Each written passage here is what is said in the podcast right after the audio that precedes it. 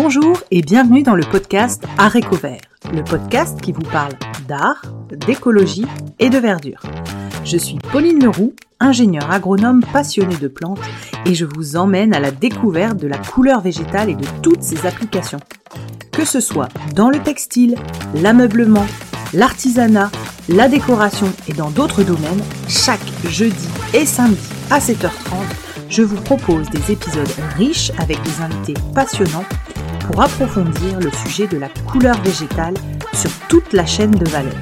Mon but Fédérer et démocratiser la couleur végétale dans nos vies. Alors, c'est parti Bonne écoute alors je vous propose un épisode Zoom particulier aujourd'hui qui m'a été inspiré par un échange que j'avais eu avec Michel Garcia en mars dernier, dans lequel je lui posais la question des différentes applications de la couleur végétale et à cette époque-là, mon objectif était euh, d'accueillir sur le podcast des experts et des passionnés dans les différents domaines d'application pour pouvoir démocratiser et fédérer autour de la couleur végétale au sens large.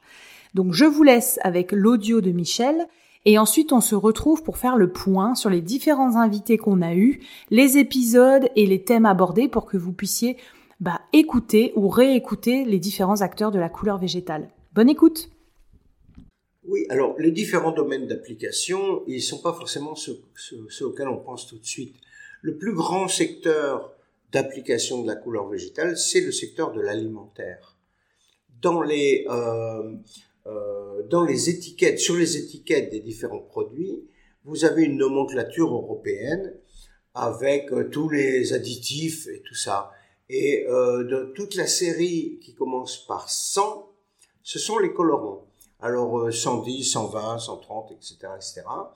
Et donc là-dedans, il y a des couleurs chimiques, mais de moins en moins, personne n'a envie d'avoir des dérivés pétroliers dans son alimentation. Par ignorance, les gens le tolèrent, mais quand ils s'en rendent compte, ça les intéresse pas. Donc euh, finalement, les produits, à part quelques bonbons qui gardent encore du chimique violent, quelques pâtisseries et tout, quelques sirops qu'il faut qu'ils soient absolument vert pomme, sinon il n'est pas vendable, etc. Euh, pour le reste, on a beaucoup, beaucoup de colorants d'origine organique. Alors, il y a un colorant euh, d'origine animale très répandu, hein, le rouge de cochenille. Vous savez, si vous achetez des œufs de lompe, par exemple, ça s'est fait avec du rouge de cochenille. Alors, vous avez des listes assez importantes dans les jaunes, euh, les oranges et les rouges dans la série, par exemple, E160, ce sont les caroténoïdes. Alors, euh, les extraits de paprika, etc. Les extraits de curcuma aussi, je crois que c'est E123, quelque chose comme ça. Et puis, euh, E163, par exemple, c'est toute la série des anthocyanes. Les extraits de myrtille, euh, les extraits de sureau, etc. Donc là aussi, il y a pas mal de choses.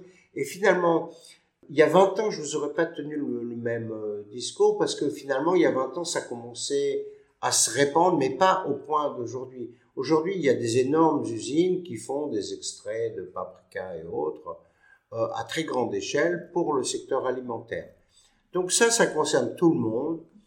Et il y en a euh, dans énormément d'aliments, parce que je vous répète, les colorants synthétiques, souvent, ils sont un peu suspectés. Par exemple, la fameuse tartrazine, euh, qui est un colorant jaune euh, pétrolier, qui est très répandu euh, dans les pays pauvres et du coup dans les produits des pays pauvres. Hein. Ce serait un perturbateur endocrinien, ça causerait des troubles intestinaux. Alors, bien évidemment, que dit le législateur? Il dit qu'il ne faut pas en manger plus que tant. Donc, c'est limité au niveau de la diffusion, au niveau des taux qu'on peut mettre dans les aliments. Euh, voilà, et beaucoup de gens, ben, le riz, euh, pour faire la paella, euh, ils vont pas mettre du safran, c'est clair, bien que ce soit délicieux et tout, mais le prix est élevé, alors on va mettre de la tartrazine. Et donc petit à petit, ces colorants, ils sortent du marché, même si on n'a pas réussi à prouver qu'ils sont dangereux ou qu'ils sont simplement gênants pour l'environnement et tout ça, ils sont suspects quand même. Le deuxième secteur, c'est le secteur des cosmétiques. Alors là, c'est pareil, c'est pas du tout ce qu'on attendrait. Les choses ont énormément changé. Alors bien sûr, les rouges à lèvres et tout, c'est encore très très marginal, hein, les couleurs végétales. Mais il y a des gens Regardez le site de Rouge français qui fait des rouges à lèvres, rouge de Garance. Euh, voilà, il y a des choses déjà, bien entendu. Et même des choses au niveau national. Donc ça, il faut le saluer, c'est quand même très bien. Mais par ailleurs, euh, la branche qui nous concernera le plus, je, pense, le, cheveu. Parce que, en fin de compte, même les grandes marques ont sorti des gammes à base de plantes, de coloration capillaire. Même des grosses, grosses marques comme L'Oréal, Garnier et tout ça ont des marques, soins capillaires à base de plantes.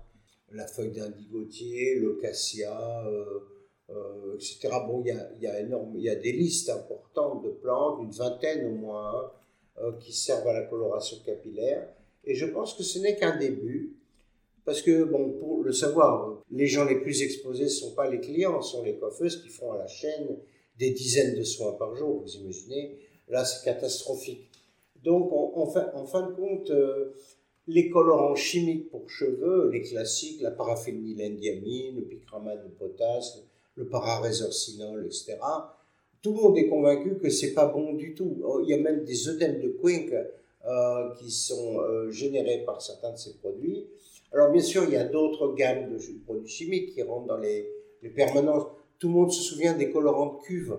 Hein, C'était des, colorants, ça sentait l'œuf pourri.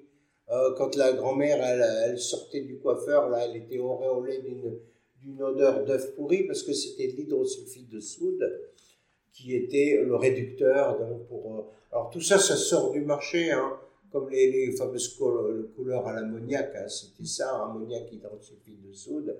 La mémé, elle était sous son casque pendant deux heures avec des, mixtures épouvantables et tout. Alors aujourd'hui, bon, bah, tout ça, c'est un vieux souvenir. Les jeunes générations ne s'en souviennent même pas, hein, bien sûr. Donc, le secteur euh, cosmétique et paracosmétique, parce qu'on pourrait rajouter euh, l'hygiène de vie, en quelque sorte. Il y a beaucoup de colorants médicinaux, bien entendu. Euh, je prends l'exemple du sirop de pêche, hein, qui est coloré avec des tagettes, l'extrait de tagettes, les œillets d'Inde. Et donc, du coup, le sirop de pêche, il, rééquilibre. On peut parler d'alicaments, en quelque sorte. Euh, voilà. Donc, les colorants, leur effet médicinal, il peut rentrer dans le quotidien par, par certains biais comme ça. Alors, le secteur du textile et le secteur des beaux-arts, ils sont, ils sont plutôt aux mains euh, d'artisans. C'est-à-dire, on ne parle pas de grosse industrie, là. Hein. Pour l'instant, ce sont des petites entreprises. Alors, il y a des niches de marché qui correspondent au luxe. Évidemment, je ne donne pas des noms, mais il y a des grosses marques qui utilisent du végétal pour, pour teindre, pour imprimer, etc., dans du luxe. Mais sinon, l'essentiel, disons, de la teinture végétale, euh, surtout dans nos pays, est aux mains de petits artisans des petites boîtes qui c'est réservé à des filières courtes. Il n'y a pas de 36 intermédiaires et il n'y a pas de marge insolente dans les supermarchés et tout. Quand vous voyez un t-shirt à 8 euros dans un supermarché, euh, vous pouvez vous douter qu'il l'a peut-être acheté à 4 et que du coup ça passe par une centrale d'achat, je sais pas quoi, qu'il a acheté à 2 et le pauvre type qui a fait pousser le coton et, et l'autre qui l'a teint, ils ont touché quelques centimes. Donc il y a une espèce d'injustice sociale. Et la couleur végétale, elle porte un message de filière courte et de respect des personnes et de leur environnement. Au niveau artisanal, on peut soigner ses effluents, on peut faire attention à pas acheter des trucs à, l'autre bout du monde, mais euh, intégrer un peu des, sous-produits, des produits de covalorisation, de, de récolte associée, de déchets verts, etc. Voilà. Donc il y a, tout un foisonnement d'idées dans l'artisanat dont euh, l'industrie s'est pas encore emparée. Et du coup, à l'échelle humaine, on a des produits humains en quelque sorte. Donc pour l'instant, euh, c'est la partie textile. Et pour les beaux-arts, c'est peut-être encore plus marginal, alors que dans le passé, la couleur végétale occupait une place très importante dans le monde de la peinture. Aujourd'hui, bon, ce sont quelques artisans, artistes qui font même leur couleur, ou qui vendent un petit peu de, peinture en tube, euh, de pigments en poudre. Donc pour reprendre dans l'ordre euh, les euh, domaines qu'a cité Michel Garcia, le premier c'est euh, l'alimentaire. Donc là pour le moment je n'ai trouvé aucun invité sur ce sujet-là. Donc premier appel, si vous connaissez une entreprise qui travaille les colorants alimentaires etc, n'hésitez pas à relayer. Ensuite dans la cosmétique, donc on va recevoir en effet le rouge français que j'ai contacté avec Elodie Carpentier. Donc ça sera l'épisode 52 qui va sortir euh, là le 2 novembre. On y parle euh, cosmétique, mais on y parle de plein de sujets comme euh, les accords de Nagoya, la biopiraterie, on parle de d'autres circuits de vente comme le travel retail, etc.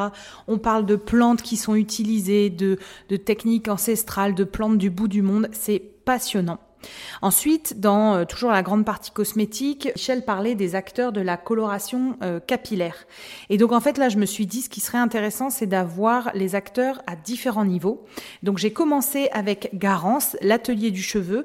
C'est l'épisode 32 avec euh, Lucie Ubera. L'idée, c'était de rencontrer un salon de coiffure, donc vraiment sur le terrain, qui pratiquait la couleur végétale. Lucie nous parle de ses 12 années à travailler avec les plantes, les colorations capillaires végétales. Ensuite, j'ai voulu interroger les acteurs, ceux qui préparent des plus grosses boîtes. Donc, vous avez notamment Marc Appart, donc ça sera l'épisode 53, mais aussi Couleur Gaïa, qui sera l'épisode 60. Là, on parle vraiment de quelles sont les plantes utilisées, euh, comment on fait des produits de qualité 100% végétaux euh, pour des rendus euh, et des couleurs capillaires vraiment belles et qui tiennent. Ensuite, on rencontrera également Céline Herbeau de Les couleurs de Jeanne, qui sont là des euh, colorations à domicile. Donc ce sera l'épisode 50. Donc là, le, principe, c'est euh, elle travaille avec des plantes indiennes et euh, c'est de la coloration à domicile, mais avec une assistance téléphonique. On aura aussi mes herboristes, on aura Elwen qui est de la coloration capillaire à domicile également, et on aura Terre de couleur.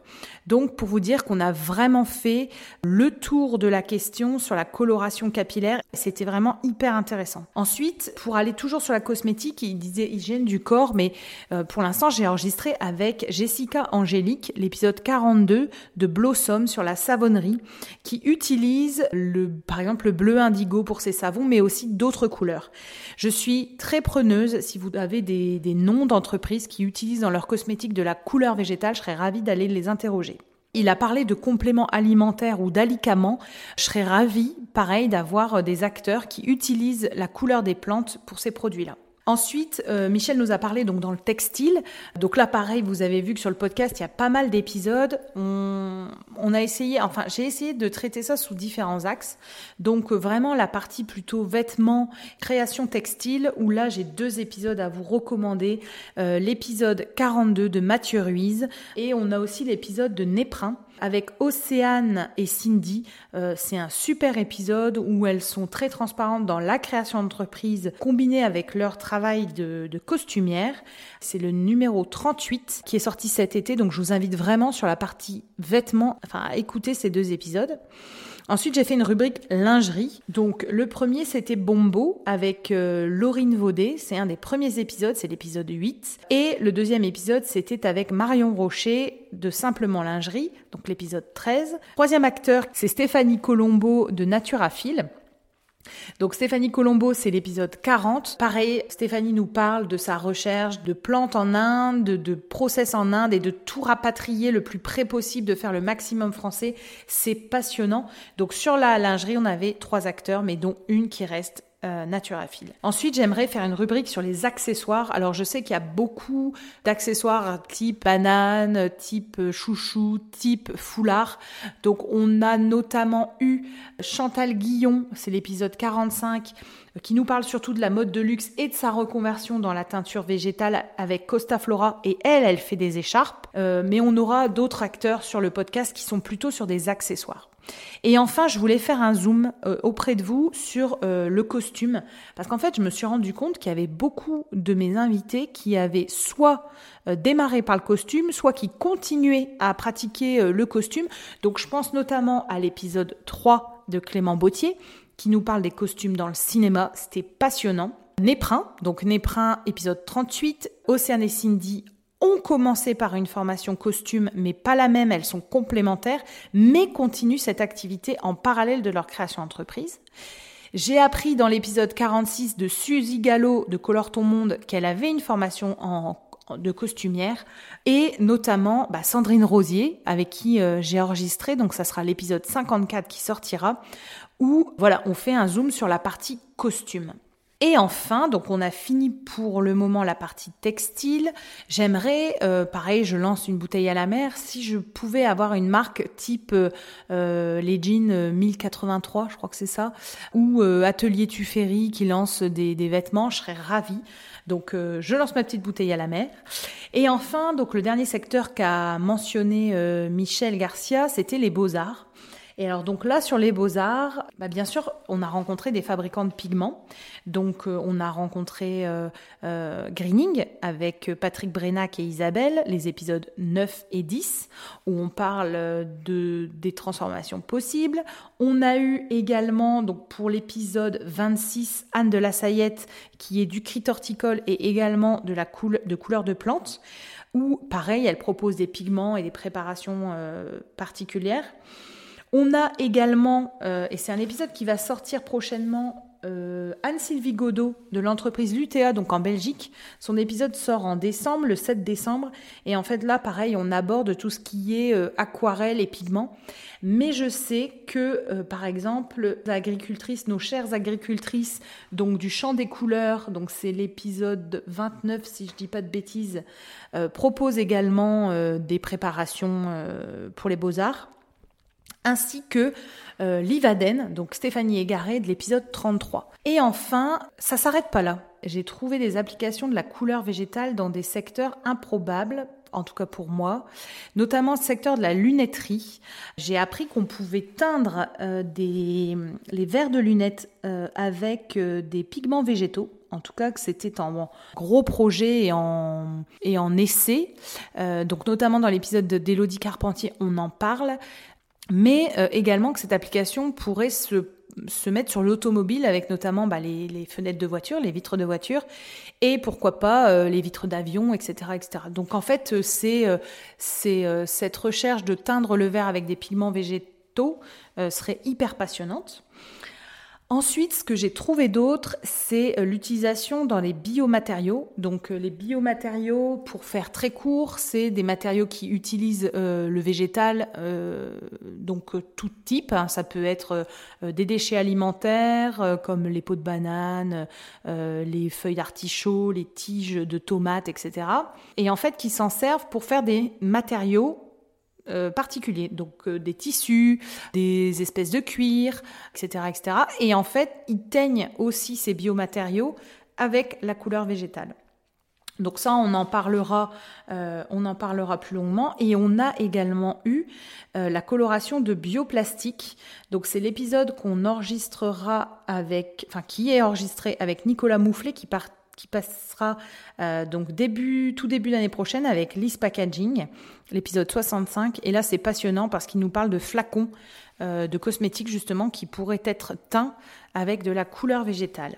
Donc voilà, en gros, j'espère avoir fait le tour, mais pour vous montrer qu'il y a plein d'applications possibles, notamment dans des supports euh, artistiques, je ne sais pas trop comment le, nommer, mais dans l'artisanat, donc on a vu la hum, marqueterie de paille avec Stéphanie Trollet, l'épisode 11 du podcast. Euh, j'ai vu qu'il y avait aussi sur du cuir de poisson, sur du bois, sur des os, sur des os et sur des plumes. Donc il y a vraiment toutes ces applications-là. En tout cas, n'hésitez pas si vous avez à partager des acteurs euh, qui seraient intéressants pour le podcast. Euh, c'est avec grand plaisir que je complète euh, les applications de la couleur végétale. J'espère que le podcast vous plaît toujours et je vous dis à bientôt dans un autre épisode Zoom. Je vous invite à aller consulter les autres épisodes Zoom ou les épisodes avec les invités et aller sur la page Instagram Arécovert, A-R-T E-C-O-V-E-R-T, pour y retrouver et deviner les futurs invités du podcast, mais notamment retrouver des sources écrites de tout ce que nous abordons dans les épisodes Zoom. Belle journée à tous